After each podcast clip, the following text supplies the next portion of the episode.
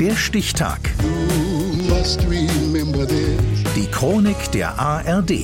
13. Mai 1923. Heute vor 100 Jahren wurde in Deutschland erstmals der in den USA erfundene Muttertag begangen. Britta Lummer. Mutter, du bist die Königin in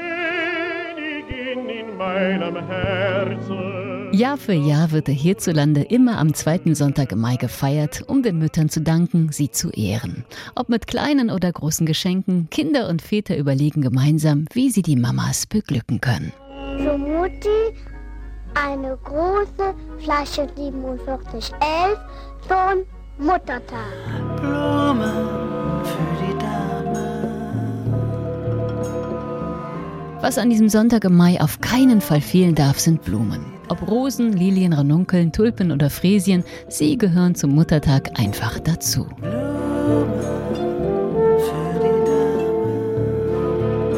Und mit Blumen hat auch der erste offizielle deutsche Muttertag im Mai 1923 zu tun.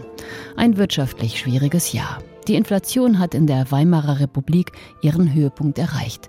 Zu diesem Zeitpunkt wird ein gewisser Rudolf Knauer Vorsitzender des Verbandes deutscher Blumengeschäftsinhaber. Er hat aus Amerika vom Muttertag gehört und will diesen in Deutschland etablieren.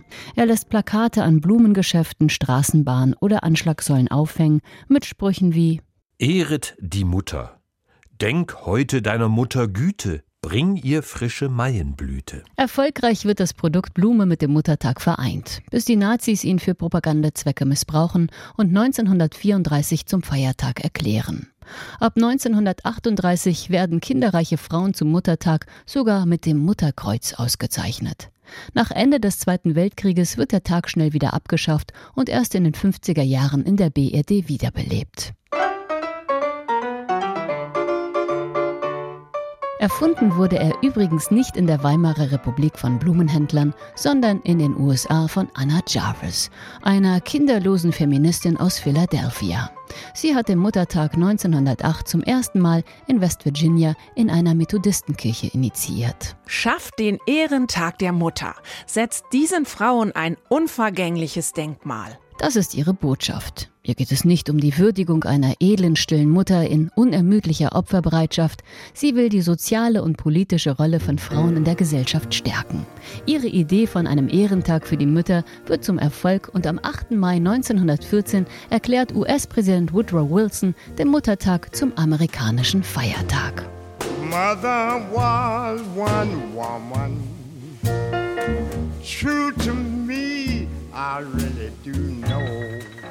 Doch die Rechte der Mütter und Frauen geraten schnell in den Hintergrund. Die Industrie wittert ein fettes Geschäft und vereinnahmt den Gedenktag für sich.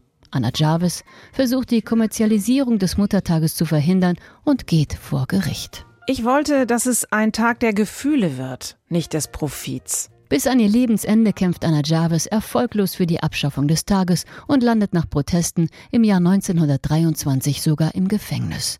In genau dem Jahr, als in Deutschland zum ersten Mal der Muttertag offiziell begangen wird. Heute vor 100 Jahren. Der Stichtag. Die Chronik von ARD und Deutschlandfunk Kultur. Produziert von Radio Bremen.